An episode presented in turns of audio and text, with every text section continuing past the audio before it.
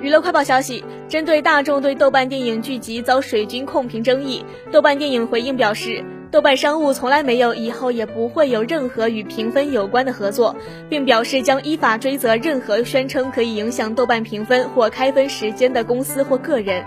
豆瓣电影还表示，评分在过去十几年里一直坚持中立的还原观影大众的平均看法，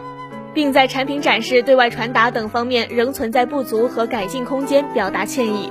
此前，央视新闻报道两部剧接连出现超前点评的荒诞现象。《风起洛阳》正式上线时间比官宣时间晚一个小时，打分区在原定上线时间集中涌入，呈现一星和五星两极分化的状态。《谁是凶手》前两集女主演赵丽颖尚未登场，网络社交平台同样准时涌现大量质疑其演技、台词的论调和一星短评，被网友和媒体质疑为水军刷分控评。截至目前，《风起洛阳》豆瓣电影评分七点零分，《谁是凶手》评分七点一分。